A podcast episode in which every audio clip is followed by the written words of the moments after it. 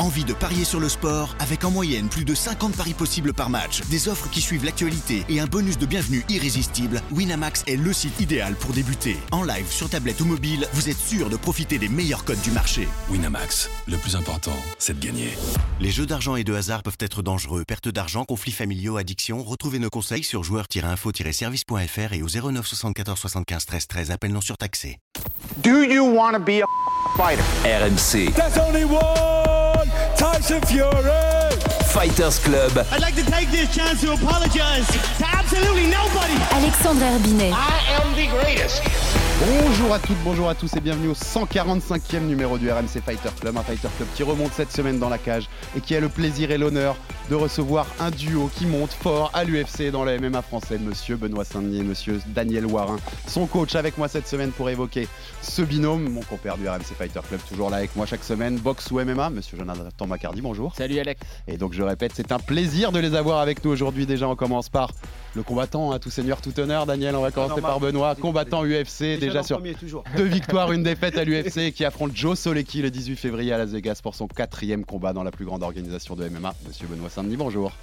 Bah, salut à tous, salut Alexandre, merci de me recevoir. C'est euh, toujours un plaisir de, de pouvoir partager sa passion euh, au micro des RMC et puis euh, hâte de, de vous faire vivre mon combat le, le 18 février. Quatrième combat, invaincu à l'UFC. Invaincu. Moralement. On, on y reviendra. Moralement, en tout cas, invaincu, on est d'accord. Et donc, son coach, sommité du MMA en France, on va le dire. Il a C'est été une légende. d'Anderson Silva, Lyoto Machida, Dan Anderson et bien d'autres. Et donc, c'est un plaisir et un honneur de le recevoir. Monsieur Daniel Warin, bonjour. Eh, Enchanté, hein, super content d'être là. hein. On parle de, on parle de ce qu'on aime, hein, le MMA, donc euh, allez, c'est parti. Et puis, il n'était pas prévu au départ, mais comme il était avec vous dans, les, dans, dans, la- Eh oui. dans, dans le garage, enfin voilà, dans, dans oui, le il était à la de la il était à la rébus, Il était dans l'a le coffre de la voiture, on est, on est ravis aussi de l'accueillir. Le coach de, gra- le coach de grappling de Benoît Saint-Denis et le premier coach, celui qui lui a fait découvrir les sports de combat, entre guillemets. Monsieur Christophe Savoca, bonjour. Ouais, bonjour, ben, content d'être là à RMC Sport. hein. Je suis pas habitué euh, des plateaux, mais voilà, je suis vraiment très content On est d'être là, partager Pas ce pas moment de avec problème, vous. et t'inquiète donc, pas, on va euh, passer juste super. un bon moment. Toi, Alex et moi, on a 40 ans. Enfin, moi, j'ai un peu moins, mais Ouais, voilà, voilà. je t'avoue, Daniel, ça, ça me fait tout bizarre de t'avoir. Ouais, On c'est suit l'UFC depuis quand même un moment. Ouais, parce qu'on est des vieux fans. On est des vieux euh, fans. Ouais, ah, hein. ça fait plaisir. A- C'était un peu bizarre. On le voyait dans les coins et tu disais, putain, c'est un français, c'est Exactement, il y incroyable. y, a un petit ado Ouais. qui était dans le coin comme ça. On va incroyable. parler de tout ça, on va passer un bon moment tous ensemble. C'est notre God of War, le dieu de la guerre du MMA français. Et avec lui, c'est une promesse toujours tenue. Combattant féroce et généreux, Benoît Saint-Denis est un véritable guerrier dans la cage, une assurance de spectacle. Un profil modelé entre son passé dans les forces spéciales, sa personnalité et son apprentissage de combattant façonné par les mains expertes de Daniel Warin. À jamais le premier français vainqueur d'un combat lors d'un UFC sur notre sol, c'était le 3 septembre dernier à Paris. Benoît remonte dans l'octogone le 18 février à Las Vegas face à l'américain Joe Solecki pour son quatrième combat à l'UFC, le dernier de son contrat actuel. Avant ce rendez-vous important, le RMC Fighter Club reçoit BSD et Daniel Warin, duo en quête des sommets dans le monde du MMA. J'entends euh, scander mon nom, découvre euh, le chemin euh, en direction de l'octogone. What a moment for Benoit Saint-Denis, former Special Forces. Je vais mettre une pression constante. Ouais, il a touché. Il a touché. Il a touché. Et là, il y a l'accélération derrière. Il faut qu'il finisse maintenant. Il faut qu'il finisse, il faut qu'il en profite. Il a touché encore gauche. Encore une. Il n'est pas loin. Il n'est pas loin. Wow, barely.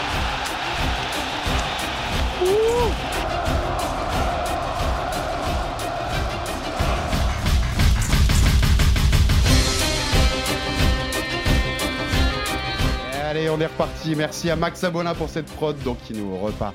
On réentendait quelques extraits de Bercy. Cette victoire contre Miranda en septembre, le premier français, je le disais, à s'imposer à l'UFC. Ça reste un énorme souvenir, euh, Benoît. Ça restera un souvenir marquant pour toi, cette, euh, d'avoir été le premier français à fouler euh, en tant que combattant l'octogone de l'UFC euh, en France. Ouais, parce que ça a été un. Surtout parce qu'il y a eu des, des facteurs multiples.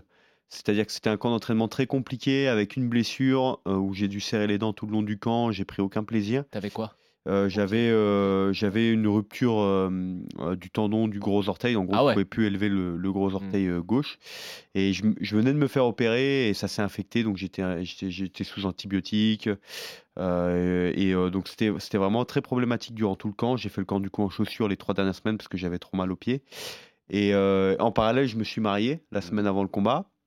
Euh, donc euh, plus ces préparatifs de mariage et euh, après on a enchaîné avec cet événement qui était incroyable euh, et au final en fait euh, comme je me suis dit vraiment j'ai fait ce que je pouvais avec les moyens euh, que j'avais pour ce camp Euh, je suis arrivé relâché au fight et j'ai fait ce que j'avais à faire et j'ai pris beaucoup de plaisir.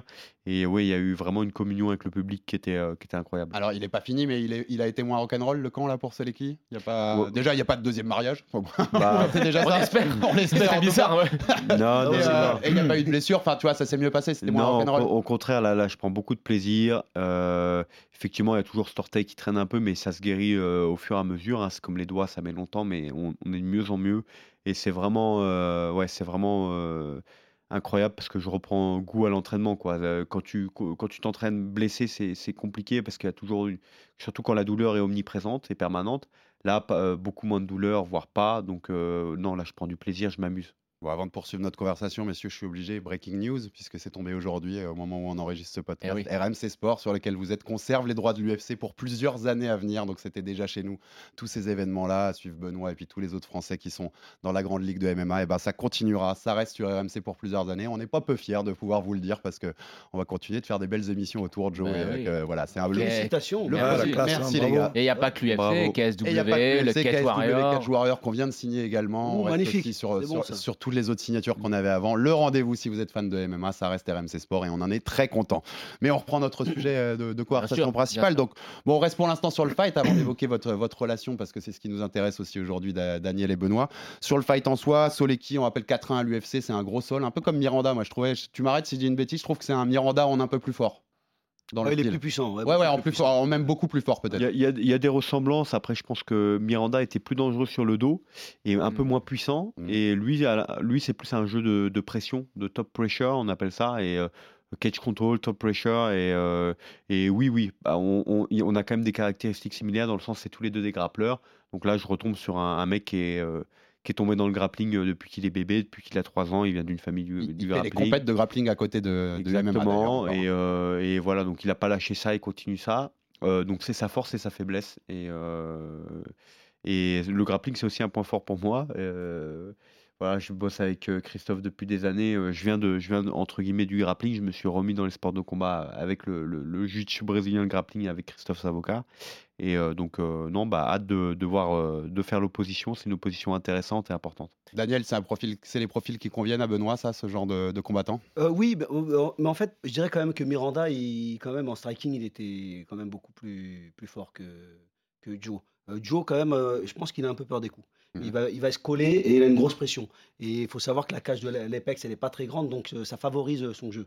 Mais Benoît, il, il, il a, il a une bonne lutte, un bon sol.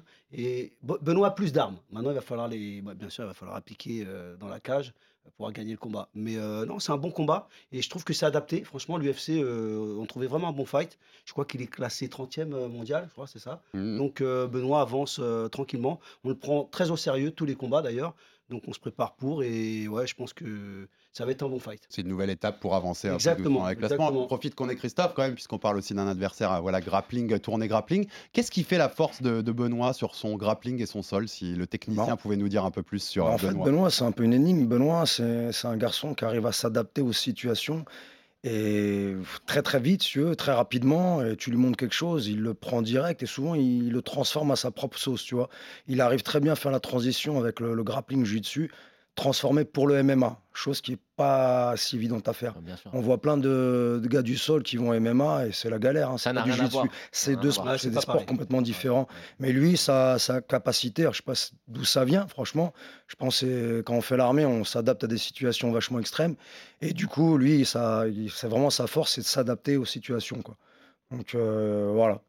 Il arrive à. Mais tout, hein, même pour la lutte, pour le, le striking, il arrive vraiment à adapter pour le MMA. Donc c'est ça sa grosse force. Quoi. Face à un adversaire comme euh, Soleki, ça va être quoi, euh, grosso modo, l'idée? C'est de rester debout et de faire parler le fait que je pense que tu es largement supérieur que lui euh, en pied-point? Ou est-ce que, bah vas-y, tant qu'à faire, il, c'est un grappleur, toi aussi, on va se tester au sol? Bah en fait moi j'aime bien aller dans tous les domaines et tester les combattants dans tous les domaines, un peu comme ça s'est passé avec Miranda. Ouais. C'est-à-dire euh, je refuse aucun domaine. Après bien sûr il y a quand même une stratégie de combat. Euh, Il y a euh, effectivement si je vois qu'il y a un domaine où il coule plus vite, et ben on va aller le noyer dans le domaine où, où, euh, où c'est le plus simple. Mais euh, je pense que c'est une erreur de la part d'un combattant de refuser absolument un domaine parce que des fois, c'est ça qui fait qu'il va tomber dedans, Ouais. à force de le craindre. Donc moi, je crains aucun aspect euh, du MMA, peu importe l'adversaire. je pense que la, la- la force qu'on a, c'est qu'on travaille tous les aspects du MMA et ça permet de, de pouvoir aller dans n'importe quel domaine. Après, bien sûr, quand des points faibles sont identifiés, il faut les exploiter. Tu te, tu sens comment euh, si t'es sur ton dos dans ce genre de combat? Moi, je me sens, euh, je me sens très à l'aise hein, sur le dos. T'as une bonne garde? Euh, j'ai une garde assez vachement agressif en fait. Euh, et euh, en fait je me relève assez facilement et euh, j'aime bien attaquer les soumissions. Je me relève assez facilement. Je suis très agressif aussi avec les frappes. Donc c'est euh, euh, en- je pense que ce qui fait ma force c'est que j'aime je pratique du MMA même euh, sur le dos. Ouais. je, je vais pas faire du jiu-jitsu brésilien pur et dur mais euh, bien sûr c'est pas c'est pas l'idée de ce combat euh, parce que Mhm. effectivement je pense que c'est le point fer- le point fort de mon adversaire c'est le, le contrôle les contrôles au sol il a gar- il a battu des adversaires solides à l'UFC grâce à ça Ça, ça venait un peu après, mais j'en profite comme on est un peu sur le profil technique de Benoît. Daniel, qu'est-ce qui fait selon toi Quelle est la grande force de Benoît aujourd'hui dans une cage? Quelle est sa principale qualité, tu dirais? Et quel est le point, selon toi, qu'il aurait le plus encore à améliorer? Bah, moi, je dirais c'est le mental. Parce qu'en fait, euh, et le cardio. Il faut savoir qu'en MMA, euh, si tu es même basique, si tu as un bon mental, un bon cardio, et tu es agressif, tu vas très loin. Regardez Vanderlei. Mm. Euh, Vanderlei, c'était pas, il s'est jamais fait soumettre. hein. Euh, le gars, euh, au sol, euh, je sais pas, il n'était pas terrible. hein. Donc, euh, moi, je dirais le Benoît, mental, grosse force de travail aussi, il travaille beaucoup. Et euh, je dirais, euh, ses défauts, c'est que des fois, il, il s'engage trop. Benoît, il aime bien aller à la guerre. Ça, faut qu'il fasse attention. Pour avoir une carrière longue, il faut, il faut quand même se préserver. Parce que quand on va à la guerre, c'est bien. D'ailleurs, vous voyez son visage. hein. Euh, il est quand même assez marqué déjà.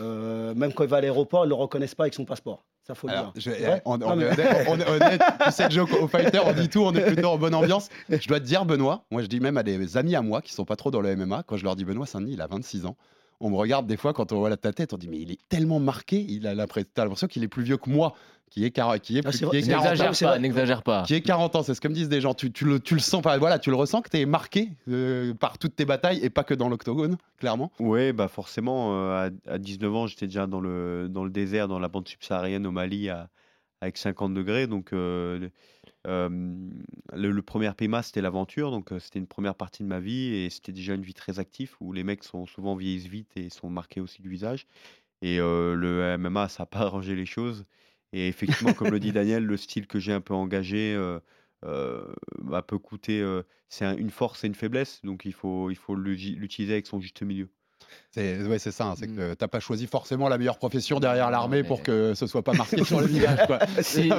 C'est un peu, l'idée quand même. On rappelle hein, rapidement, mais pour tous ceux que, bien sûr, Benoît Saint-Denis donc, a été dans les forces spéciales de l'armée euh, Mm. de l'armée dès son plus jeune âge. On a beaucoup de papiers, d'interviews sur le site RMC Sport, vous pouvez retrouver ça. Parce Tout le monde le sait Aujourd'hui, on voulait pense, pas ouais. faire le, on veut pas faire le, Oui, le non. parcours et la carrière de Benoît, mais on veut s'attarder plus sur le fighter et puis sa relation avec Daniel et avec Christophe. Donc c'est plutôt de ça dont on va parler, mais vous le retrouvez bien sûr sur les sites RMC Sport, tout ça.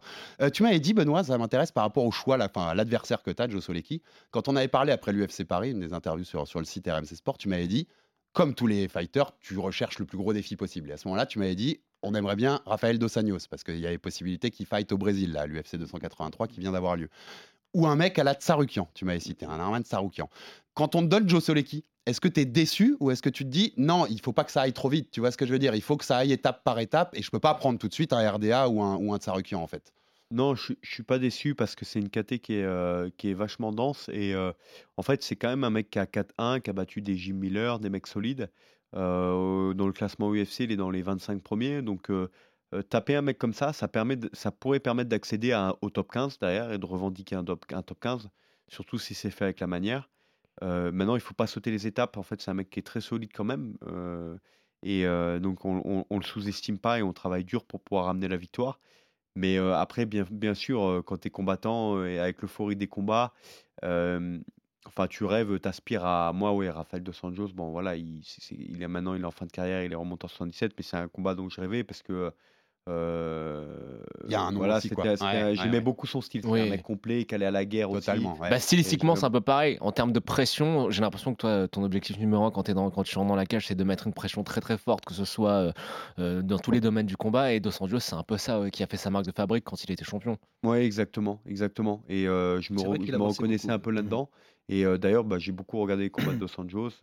Euh, je pense que c'était un de mes combattants favoris, donc ça aurait été un honneur de, de pouvoir l'affronter. Faut, faut rappeler, faut très rappeler, complet, hein, ouais, faut Adrien. rappeler à- à- parce- aux gens qui ont découvert l'UFC il y a pas longtemps, quand il prend la ceinture là, En live, qui, ouais. euh, notamment euh, la 2000 défense contre Donald 2015, Cerrone, 2016, 2014, 2015, ouais. 2014. Je crois que c'est 2014 ou Ouais, ça doit être 2015. ça. 2014. Mais quand il 2015. prend la ceinture, c'est, il est terrifiant. Mhm. Et je sais pas si le combat euh, qui aurait dû avoir lieu entre lui et McGregor à ce moment-là, je sais pas comment ça aurait tourné parce qu'il est, euh, c'était un monstre quoi. Les gens ne se rendent pas compte, mais Ah, euh, je suis d'accord. RDA. Moi, je l'ai est- connu, euh, je l'ai connu au Brésil euh, très Ouais. jeune. Hein. Ouais, ouais, il combattait au Fury. Donc, euh, j'avais des combattants qui combattaient au Fury. Il y avait Raphaël. Et euh, c'est un gars très sympa, hein, vraiment très simple. Et euh, déjà à l'époque, euh, très solide. hein. Et sans doute vient- un peu sous-côté par rapport à ce que disait Jo. je trouve. Exactement, mais parce qu'il ouais. il parle pas trop. Il est c'est pas. Voilà quoi. Pas le plus flashy euh, des Exactement. Et il y a une guillotine sur Khabib. Si ça, si ça sonne pas, on sait pas ce qui se passe. C'est vrai. Tu te rappelles de Ouais, ça ouais, tout à fait. Ça sonne pas. Écoute, écoute, Et, avec, et- avec et- ouais, ouais, il a- vient du sol. Hein. Il vient Ouais, du bien, sol, bien sûr, ouais, il, est, il est de Gracie Barras. Ouais. Enfin, il vient Et- nous voir à notre salle de temps en temps. Et, Et, tout. et son entraîneur s'appelait Gordo. Je sais pas si tu. Mmh. euh, ouais, C'était un très très bon entraîneur de, de, de jiu-jitsu brésilien, de Rio. Benoît, tu voulais rajouter? Non, mais euh, moi, bah, j'ai eu le privilège de tourner un peu avec lui à la Nova Union, euh, sous, sous- avec euh, Dédé Perederenas qui, qui coachait la, la- la séance, donc c'était euh, c'était super. Et euh, non, je disais, oui, il est sous-côté comme, euh, comme pas mal de, de Brésiliens, en fait, parce qu'il est, il est vachement réservé. Comme mon adversaire euh, qui a été chopé pour dopage, Elisieux, qui, euh, qui est le seul gars avec Pereira à avoir KOT Strikeland, par exemple, Mhm. et euh, qui était très sous-côté euh, malgré euh, 11 victoires pour 13 combats à l'UFC. Ouais, était Parce que, 15, du coup. euh, Ouais, ouais. Euh, parce qu'en fait, euh, le mec parle pas. Et euh, il y a quelques mecs comme ça qui passent un peu sous les radars parce qu'ils parlent pas, ils sont très discrets. Euh, le mec, il met son KO, mais derrière, euh, la célébration, elle est un peu timide. Et puis, euh, il n'y a, pas- il y a pas de Ouais, il, d'intermédiaire. il rentre travailler à la maison. Et puis, Exactement. Mais Dan Et Anderson était ça. un peu comme ça. hein. Et il y en a qui Oui. le. Je me rappelle à l'époque, il y en a qui le. Il est devenu un peu moins ours avec le temps, il commence à Oh. parler. Et Mais sinon, il parlait Tu pas te rappelles beaucoup. hein. quand il met KO Bisping à l'UFC 100 là? Ah oui, c'était. Il en a même fait un logo de, Oui, son, je de, sais. de lui en train le- de voler le- dans le l'air. Il est Eh, iconique. Il est ouais, iconique, mais Tu sais ce qu'il m'a dit, Dan? Et Moi, il m'a dit, parce que tu sais que ça s'était mal passé à, au TUF, à Mhm. l'Ultimate Fighter. Ouais. En fait, euh, Bisbing parle beaucoup. Ah bah oui. Il, a, il, a, il, a, il a beaucoup charrié Dan, et Dan, il a un peu replié sur, lui- sur lui-même. D'ailleurs, c'est Diabaté qui avait fait l'Ultimate Fighter avec lui. L'ours, il est ressorti là, c'est ça? Exactement, il m'a dit quand il l'a mis KO, il a vu qu'il était KO. Mais je, je crois qu'il voulait l'éteindre à jamais. Hein. Il m'a dit j'ai sauté. Super nécessaire, Ah comme dirait Masvidal. Ouais. Il a sauté, il l'a terminé. euh, Ah, il est très méchant. Dan. Il, il aurait pu. Et tu sais, quand il, il- il- Bisping fait sa défense de ceinture là, des années après contre lui, mais. euh, Et moi, je c'était pense qu'il a gagné. hein. Ouais, c'était Si limite. tu comptes en round, tu peux donner 3-2 à Bisping, mais euh, les dommages l'éteindre. et il a fait voilà deux trois fois, il en passe près de, de en le mettre tout cas, ce. KO de Dan Anderson, il est iconique. Il y a un autre KO de Dan Anderson dont on va reparler un peu plus tard dans l'émission sur un certain Fedor. Je crois que tu auras, Ah, j'étais là. ouais. T'auras Ouh là là. quelques souvenirs à Ah oui, raconter, celui-là, à c'était raconter, chaud. Daniel. Ah ouais, J'avais deux, petites dernières questions sur ce combat avant qu'on rentre plus dans la relation euh, en- entre vous deux, Benoît et Daniel. On sait, je le disais dans mon intro, c'est ton quatrième combat à l'UFC. C'est les contrats de quatre combats qu'on a à l'UFC. Je sais que tu n'as pas re-signé pour l'instant et que vous allez négocier après le combat euh, en espérant qu'il y ait un beau finish et que ça puisse être en position de force. Tu te sens avec une pression en plus parce qu'il y a ça? Parce que tu vois, tu n'as pas signé de nouveau contrat et la performance va quand même jouer dans ces négociations ou pas du tout Tu le prends avec du, euh, du Non, pas, recul et détachement? Non, pas du tout. C'est que le manager et le staff me font confiance pour, euh, pour donner une bonne prestation et donner le meilleur de moi-même le 18 février. Et, euh, et donc de, de se mettre en position de force en cas de renégociation. sûr. Bien sûr, c'est un risque à prendre, mais euh, c'est euh, le MMA, c'est ça aussi, il faut savoir prendre des risques. Mhm. Je pense que j'ai pris des risques dans ma carrière, mais en général, ça m'a ça m'a ça m'a fait avancer et grandir. Donc voilà, on, on- on verra bien, mais en tout cas, je sais que le staff a confiance en moi, j'ai confiance en mon staff et mon équipe, et on, on va tout faire pour, pour ramener la victoire le 18 Bah, février. Honnêtement, si on analyse la situation, Benoît, moi je pense que quoi qu'il arrive, ils vont te re-signer. Parce que euh, ils ont euh, ce focus sur le marché français, que tu as ouvert euh, le bal des combattants français à Bercy de la plus belle des manières. Que tu es un des rares suivent. français à ce point-là agressif et qui fait des Et qui fait du finitions, qui finit ses combats. performance, c'est pas forcément toujours notre style en France. Enfin, on- Ouais. des fois, on est un peu plus C'est ça. beau combat, un peu comme on est d'ailleurs dans la boxe, Mais belle boxe. ça, ça- Avec Benoît, tu sais que ça, ça y va. Voilà, tu, faut, tu, tu délivres de l'action. Euh, moi, je pense que le point de négociation, ça va être euh, sur euh, ton salaire.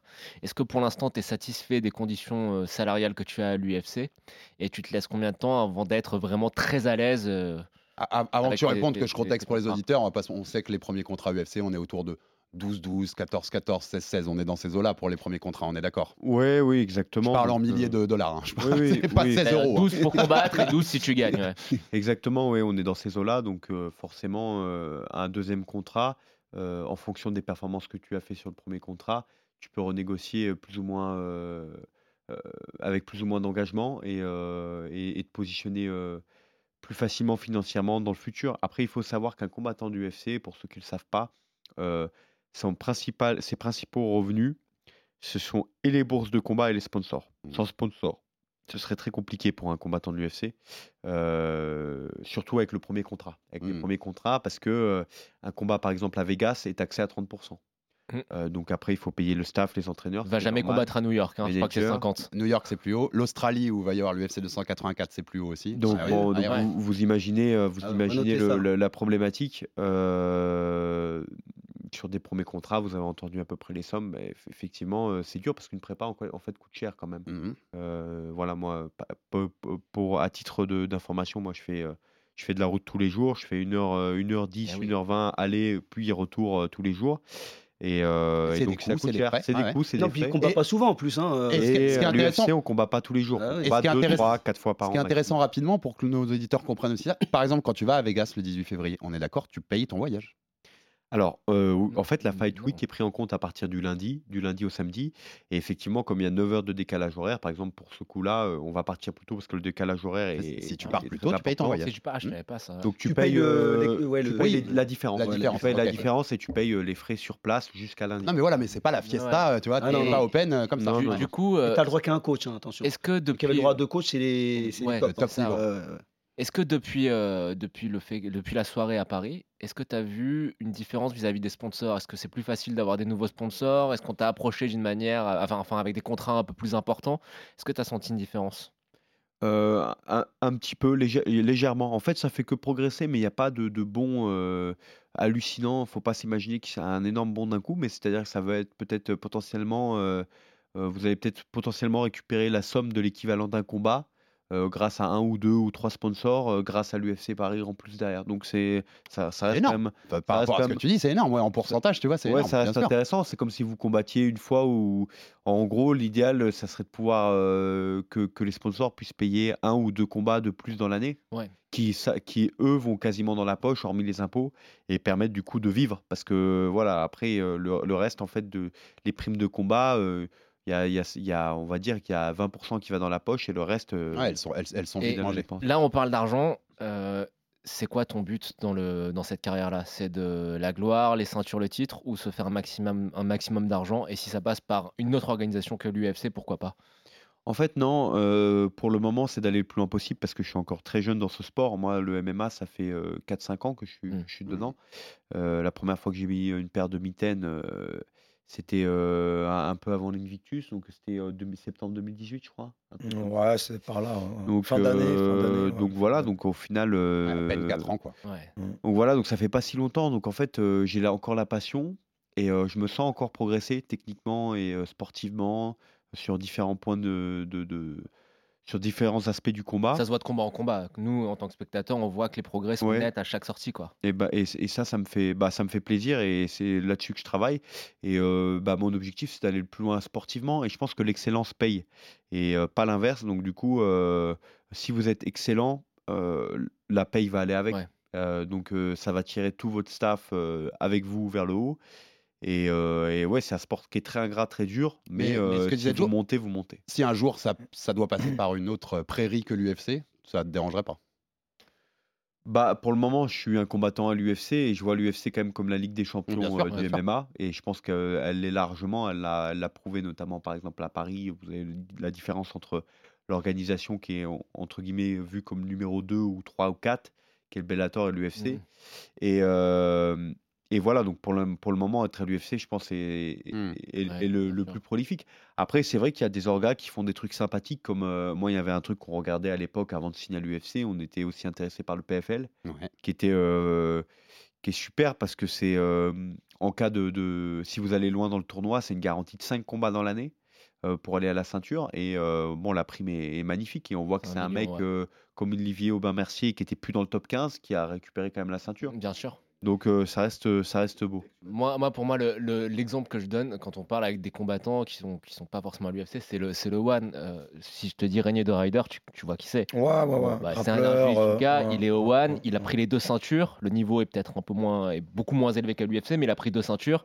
C'est par combat à 250 000 euros et entre, il fait des, des combats de grappling à 50-60, quoi il y a quand même euh, il y a de l'argent. Moi, je suis impressionné quand même parce qu'on n'arrête pas de me dire qu'au One, ça paye pas. Donc, euh, c'est ça le truc. Je ça comprends paye pas, ça, dépend, ça dépend. Ça paye pas pour tout le monde. Ouais, écoutez, ça, ouais, ça, ça, va, ça va dépendre aussi de plein de choses. Hein. De qui t'es, de quel nom t'es, de qui tu vas, tu vois, de, du contrat. Il y a une harmonisation. ça paye pas tellement. Ça...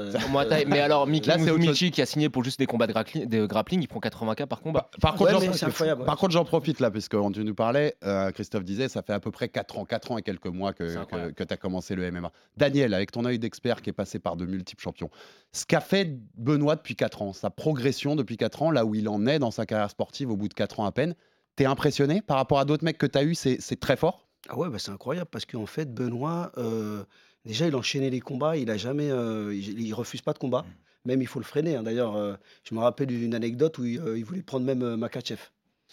Parce que bah, Dos Anjos s'était blessé, il a dit ah bah, Guillaume, tu peux dire à Shelby, s'il te plaît, moi je prends Makachev. Guillaume Pelletier, le manager, hein, on rappelle.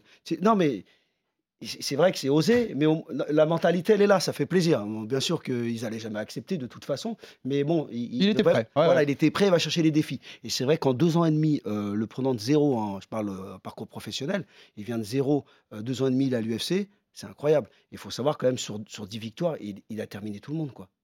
Que, mmh Et déjà, même son deuxième combat, ah. c'est là, en fait, c'est là, euh, même à Chris, tu te rappelles, c'est le deuxième combat, là où j'ai même dit à Chris, je dis lui, il va loin, hein, parce que j'ai été impressionné. Il a pris un, un, Polonais. Qui va faire la ceinture du Qui a fait la ceinture du, du KSW, Arthur, qui a 10-1. Euh, le gars super dur. Chargé à mort. chargé, ouais. Bon, il était vraiment tanké. On connaît. Et c'était un combat de trois rounds. Il fallait voir le combat. Et c'était le test de vérité, quoi, vraiment. Exactement, je n'oublierai jamais la scène. Une scène qui m'a marqué, c'est quand le gars était euh, sur Benoît et il mettait des coups de coude. Et j'ai eu une petite pensée pour la famille à Benoît, parce que sa maman était venue, ils étaient tous venus me mmh. voir. Euh, et je voyais Benoît, il prenait des coups de coude. Et je pensais à sa maman, parce que bon, la des mamans, je dis, oh là là, c'est chaud quand même. ça commence à saigner et tout. Je dis, oh là là, c'est quand même un peu violent, quoi. Et en fait, Benoît, il a retourné la situation, il l'a soumis au troisième, quoi. Et là, tu te dis. Il a été cherché, mais dans le. Hein, ah ouais, c'est, je crois, deuxième round, il disait. Oh, c'était une guerre. La pause, je... suis mort. Ah, je suis mort. On lui dit, oh, mais l'autre aussi, il est mort, t'inquiète ah pas. Il a hein. été jusqu'au bout, il le termine. Euh, je me dis, ouais, lui, il a un potentiel. Et on voit maintenant que.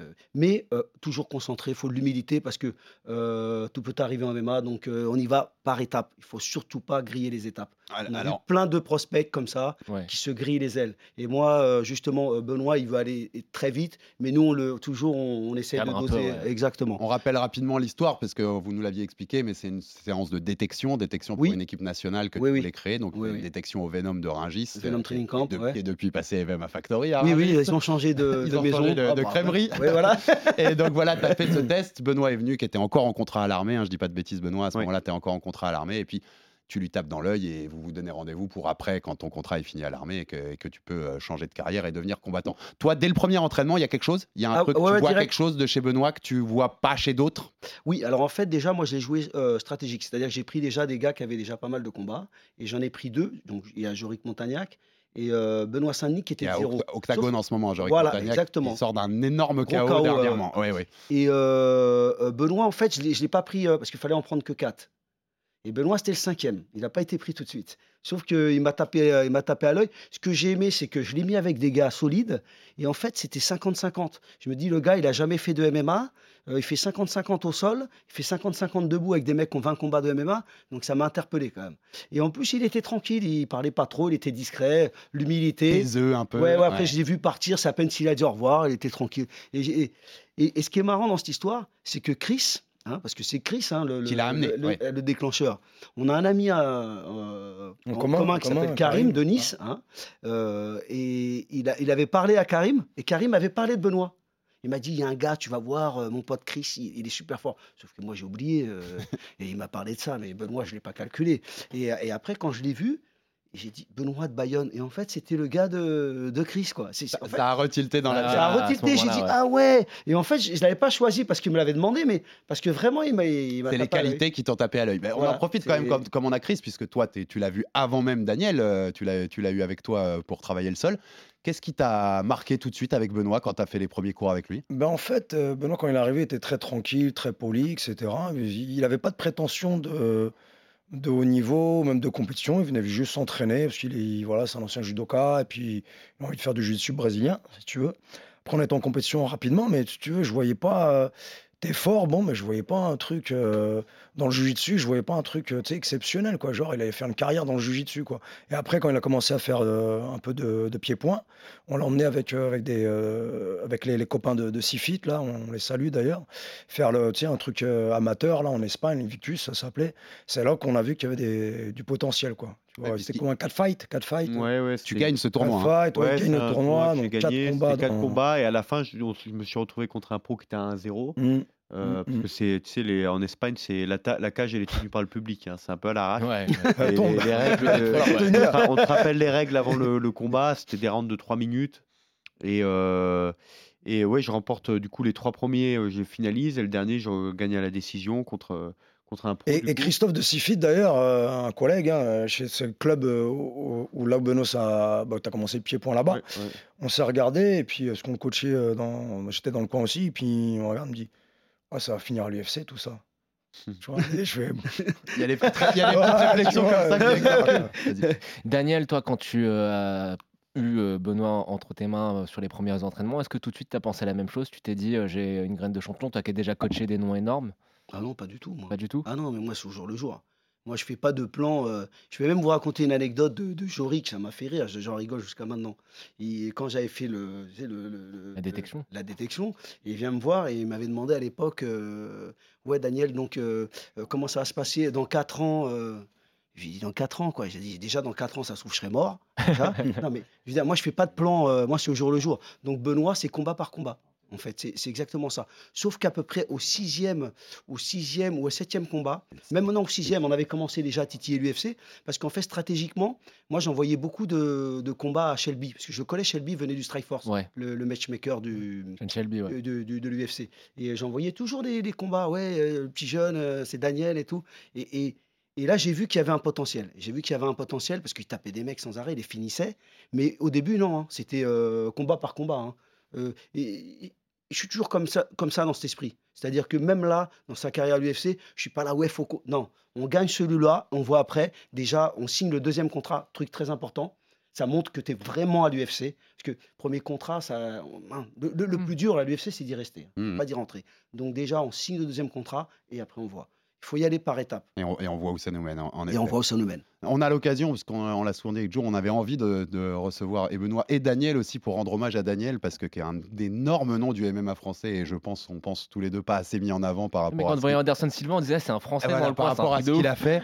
Est-ce que tu peux nous raconter comme ça Comment t'es venu en quelques mots, rapidement, euh, rapidement parce qu'on on n'a pas deux heures malheureusement, Daniel, mais euh, comment t'es venu à être dans le coin d'un Anderson Silva, une des légendes de, de l'histoire de l'UFC, d'un Dan Anderson quand il met KO Fedor Emelianenko, je leur j'en parlais, sans doute le meilleur lourd de, poids souvenir de euh, les fans, ça. De Lyoto Machida, ancien champion aussi Ouais, chez non. les light heavyweight à l'UFC. Comment Qu'est-ce qui fait Comment t'as découvert le MMA et comment t'as as été dans, dans le coin de ces champions-là, Daniel? Bah, en fait, déjà, je suis parti au Brésil parce que j'avais toujours, euh, moi, le rêve brésilien. J'ai jamais eu le rêve américain. Je ne sais pas pourquoi, c'était dans le sang le football, je sais pas. Ma femme est brésilienne, on est parti s'installer au Brésil. Euh, j'ai galéré comme un malade et j'ai commencé à entraîner des petits gars de jiu-jitsu comme ça. Et ça m'a emmené à Curitiba, la terre de la shootbox, Ouais. où j'avais emmené d'ailleurs mon premier combattant de MMA.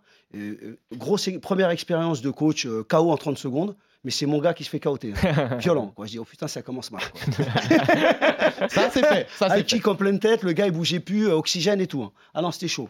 Et en fait, avec le temps, j'ai commencé à entraîner beaucoup de gars, beaucoup de jeunes de favela, d'une équipe qui s'appelait la Rénovation euh, Fight Team, la RFT. D'ailleurs, Benoît était s'entraîner au Brésil là-bas.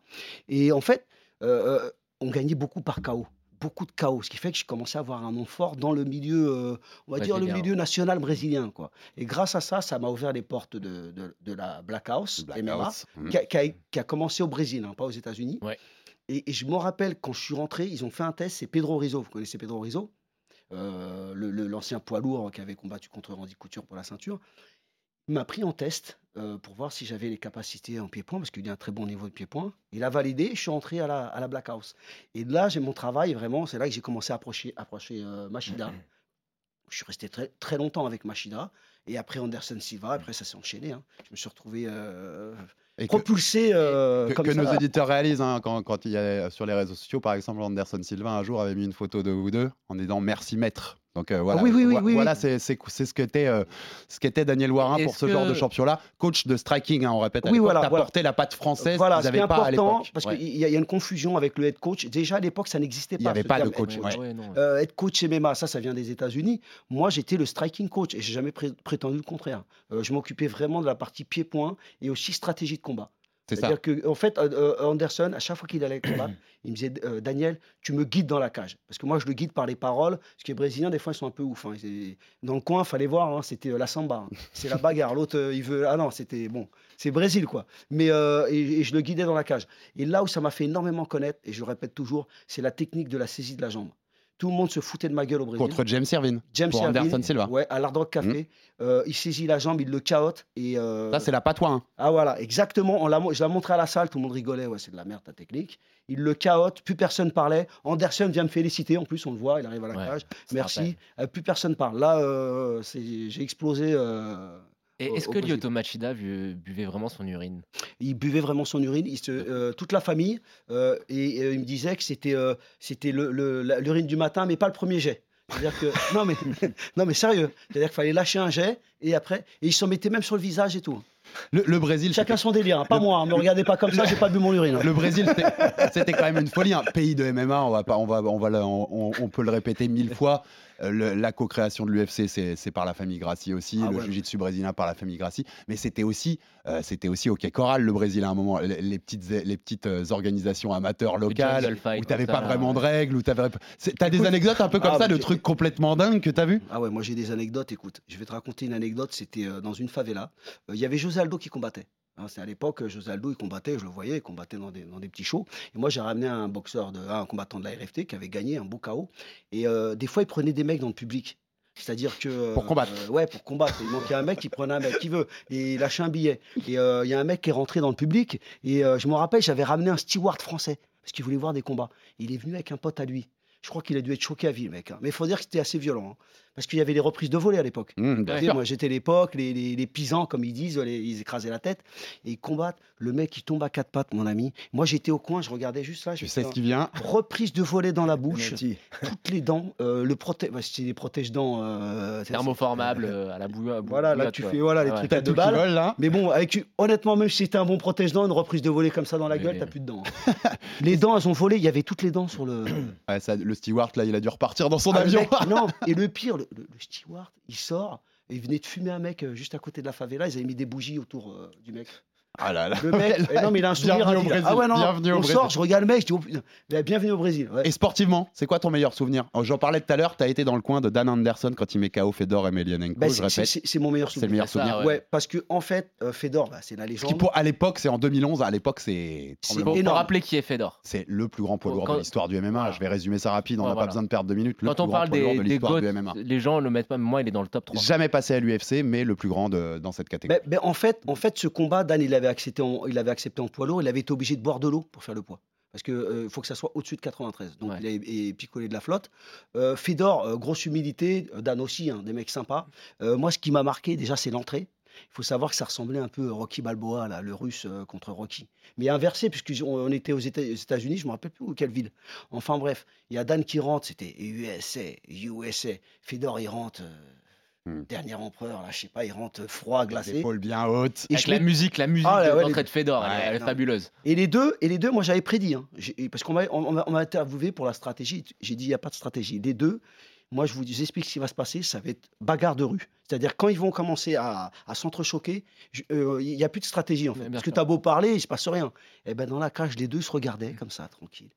Et ils se sont tabassés, mon ami. tu parles plus, tu es là, tu regardes. Et après, quand, quand ils s'arrêtaient de se tabasser, Euh, Dan, récupère, respire, respire. Et hop, ça repartait. On voit Dan, il est parti rouler boulet. Il lui met une patate, il caute euh, Fedor. Et là, toi, t'as dit quand même, bordel, il a mis KO Fedor. Il a mis KO Fedor. Ouais, bah oui. J'ai reçu des messages du monde entier. euh. Moi, j'ai été comme un ouf. On Et- a KOté Fedor. Et Fedor, c'est- hein, Fedor, c'est pas fini, les gars. hein, Parce que euh, encore, il est encore là encore aujourd'hui, puisque Oui. début février, et ce sera sur RMC Sport. Ah au oui. Bellator, il affronte Ryan Un Bader batteur. pour le titre des poids lourds du Bellator, dans ce qui sera a priori son dernier combat en carrière. Il Moi, peut- j'espère que ça sera son dernier combat. J'espère aussi. mais il est jeune, hein, il est encore jeune, lui, Euh, Fedor. hein. 46, Il a 46, 46, 47, ouais, ouais, quelque chose ouais, comme non, ça. non, Mais il peut, il encore être champion. il est jeune, il peut euh, encore être champion au Bellator. C'est quand même une folie. Enfin, pour un mec qui a une carrière aussi longue que ça. Benoît, pour revenir à ça, on a écouté un peu Daniel la raconter sa, sa belle et longue carrière de coach. D'ailleurs, pour le petit clin d'œil, hein, ça, tu nous as dit bien, t'étais pas head coach, mais tu faisais pas que de tenir les PAO. Les gens, Ah, les gens comprendront mon clin d'œil, euh. Oui, bah remarque, c'est bien de, de dire ça parce que c'est pas tout le monde qui sait tenir les PAO. hein. non, mais c'est pas tout le monde qui sait tenir les PAO. Et n'oubliez pas qu'un striking coach, il tient les PAO quand même. hein. et il doit le faire. Comment tu fais la leçon hein? Et, et il doit le faire bien. Et il doit le faire et bien. il doit et le il doit faire le faire bien. bien. hein. On va- le coach de Ronda Rousey tenait les PO euh, à Ronda. Ok, le, le, clin d'œil- le clin d'œil est beau aussi. les, les gens qui doivent comprendre. Benoît, je voulais te relancer sur Daniel, dont on a entendu quand, quand Mm. Tu as commencé à travailler avec lui. Je pense que tu t'es vite renseigné sur savoir qui il était. et On t'a vite expliqué qui était Daniel Warin. Qu'est-ce qui t'apporte comme coach Tu vois, que quelle est la particularité de travailler avec Daniel? Qu'est-ce qui te plaît chez Daniel Warin, le coach? En fait, moi, c'était vachement particulier parce que Daniel, la, le- la première personne qui m'en a parlé, c'était Christophe et un, ami de Bayonne aussi, euh, euh, Sullivan, que je qui était, euh, qui était un mec qui était passionné de pied-point et qui avait les, les magazines Karaté Bushido à l'époque, où il y avait euh, Daniel qui faisait une technique avec Anderson Silva dans le, dans le magazine. Et, quand Christophe m'en a parlé, je me suis dit, ah, c'est le mec dont on m'a parlé euh, dans le magazine que j'ai vu euh, tenir les power à Anderson. Et donc Christophe m'a dit voilà, il y a des sélections, il m'a expliqué le concept et tout. Et comme j'avais débuté le pied-point, ça me plaisait et qu'on avait des bons résultats avec Chris dans les compétitions de jiu-jitsu brésilien, à notre humble niveau, hein, on avait fait champion de France en, blue belt. Donc c'était c'est- un niveau correct, mais je veux dire c'était le- les, débuts en, sol, mais euh, en, tout cas je me régalais, on était passionnés. Et, euh, euh, mais comme j'aimais le pied-point et que je voulais m'orienter vers le MMA, suite à la compétition d'Invictus, bah, je suis allé faire les sélections. Et bah, tout de suite, bah, j'ai vu l'expertise, quoi. La, méthode d'entraînement, l'humilité, c'est-à-dire la, la, la, façon d'être coach, en fait. C'est-à-dire de, de... Et aussi, un truc qui m'a marqué, c'est de pas vendre du rêve. C'est-à-dire que j'ai été dans différents clubs et il y a beaucoup de clubs où quand tu es bon, on te repère tout de suite et on va te vendre du rêve direct. C'est-à-dire que au lieu de Oui. t'entraîner, euh, euh, première séance, on va te dire oui, euh, tu vas aller très loin, euh, Mm. on va aller très loin. On te si met tu des trucs avec en nous. Champion de l'UFC. si tu fais avec nous, direct. exactement. Et ça, c'est une grosse, grosse problématique. Euh, Daniel, c'est pas du tout comme ça. Daniel, il m'a dit, bah écoute, euh, moi, je pense que tu as un niveau professionnel, on peut faire un combat. Et après le premier combat, il m'a dit, on peut faire un deuxième combat, Ouais, on peut vois. faire un troisième. Ah, on peut peut-être aller dans une orga sympa. Cette On idée peut peut-être taper des mecs. On peut peut-être faire la ceinture du Brave. On peut aller à l'UFC. On peut taper ce mec-là. On peut peut-être rentrer dans le top 15. Et voilà. Et là, on veut y aller étape par étape. Et le but, c'est d'aller le plus loin possible. Et ce qui est beau, c'est que vous êtes au-delà de, la- du- la relation coach-athlète, vous êtes devenus des amis. Bah oui, On, non. on le voit dans la vie. de Bah, Daniel. Daniel et Christophe étaient à mon mariage euh, Voilà. juste avant le, le Donc, fight. euh, et au C'est bien fight, bon, hein, on, a, on a bien picolé. On a bien mangé. on a Contrairement bien à. Benoît, je pense. Mais- ouais. Ah, puis on était beaux gosses. Hein. Ah, Putain, moi, j'ai j'ai- acheté le pantalon et tout. Daniel a plus profité que Benoît, je Ah pense. j'ai kiffé, moi. Ah Une semaine de l'UFC Ah, Paris. Daniel, alors, on a vu beaucoup de choses passer. euh, on parlait du train- du training camp Venom. Est-ce que c'est vrai que vous entraîniez dans un fitness park à un moment? Mais Ils on s'entraînent toujours. Ils viennent du fitness park là-bas. là. Mais c'est une- c'est aberrant. Non, mais en fait, euh, moi, honnêtement, on est là pour casser les codes. Même si on pouvait, on s'entraînerait dans un garage. Il y a pas Non, parce qu'en fait, l'idée, euh, c'est que moi, moi, je veux pas de salle. Ça m'intéresse pas d'avoir une salle, en fait.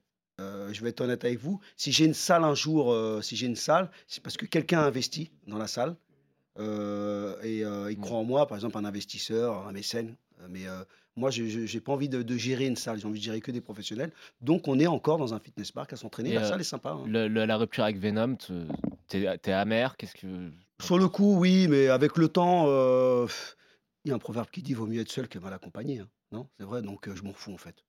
Parce qu'en fait, Venom, euh, c'était très difficile de ramener des gens de l'extérieur pour s'entraîner. Alors que le Fitness Park euh, à Vitry, déjà, il est bien euh, placé. euh, c'est-à-dire qu'il y a le tramway qui passe juste devant, Mm. et on ouvre un peu à tout le monde. Mm. Donc il y a un turnover, on a un tas de sparring. On a, on a le- la France entière qui vient s'entraîner chez nous. Tu hein. peux accueillir plus de gens et ça fait plus Ils de viennent- turnover sur les sparring. Ça, c'est super pour les, Et je les sais que vous mettez aussi, vous allez faire des camps à l'étranger en Bulgarie, chez Exactement, Guillaume donc, euh, Euh, Il y, a, il y a- il y a des moyens de se mettre On est, en... on, est, on est assez mobile. Voilà, Après, par exactement. contre, c'est vrai que pour moi, c'était une expérience euh, incroyable, le Venom Training Camp. Le projet, ce qui avait été mis en place, c'était incroyable. Bah, les infrastructures sont ça- magnifiques. Et les infrastructures Ouais, sont tout à fait. Et ça vous empêchera pas d'en Et- d'en retrouver d'autres. Et j'ai deux Ah petites oui. questions. Oui. On, va devoir, on va devoir euh, terminer, terminer l'émission, mais j'ai deux petites questions rapidement. Euh, tu dois me répondre très vite, Benoît, mais je, la pose toujours à nos combattants maintenant. Dans ta catégorie, il y a Saladin Parnasse, champion intérimaire et peut-être bientôt euh, incontesté au KSW. On a aussi Mansour Barnaoui au Bellator, chez les lightweight. C'est qui le meilleur, euh, le meilleur lightweight français, Benoît Saint-Denis? Bah écoute, Saladin, c'est un 66 déjà, c'est pas un C'est vrai, 70. c'est vrai. euh, là, je, pris- provoque un peu. Et là, il a, il, a attaqué- il a pris un mec qui est à la base qui est pas un 70, qui est aussi un 66, qui est monté. Donc pour moi, c'est un, un peu un combat, c'est un non-sens, mais parce que les mecs l'ont un peu fui aussi. Pour moi, Saladin, il a le niveau d'être un top mondial en 66. Maintenant, il faut qu'il le prouve en, en allant se frotter à ces mecs-là. Euh, Il y a des classements euh, mondiaux, que ce soit Tapologie, Fight Matrix, qui montrent contre qui, qui t'affronte, pour savoir vraiment qui t'affronte. Donc euh, là, vous, vous allez voir que, bah, que le dernier adversaire de Nassour était très, très bien classé, et les IE étaient très bien classés. Le mec que je vais prendre a été très- sont des mecs bien classés. C'est ça aussi qui fait avancer. Euh, Mansour, très bon combattant. J'ai aussi sparé. Bah, j'ai sparé avec les deux. C'est Ouais, ça.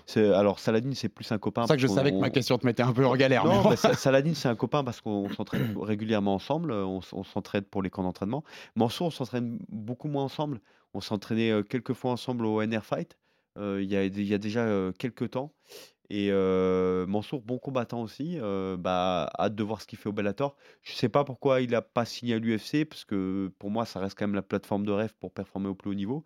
Après, peut-être que qu'il était intéressé par cette catégorie et par le, Le tournoi. le tournoi million, ouais, puis il y a le, le tournoi, voilà, chacun les tournoi. En tout cas, tu m'as pas répondu. C'est qui le meilleur selon toi?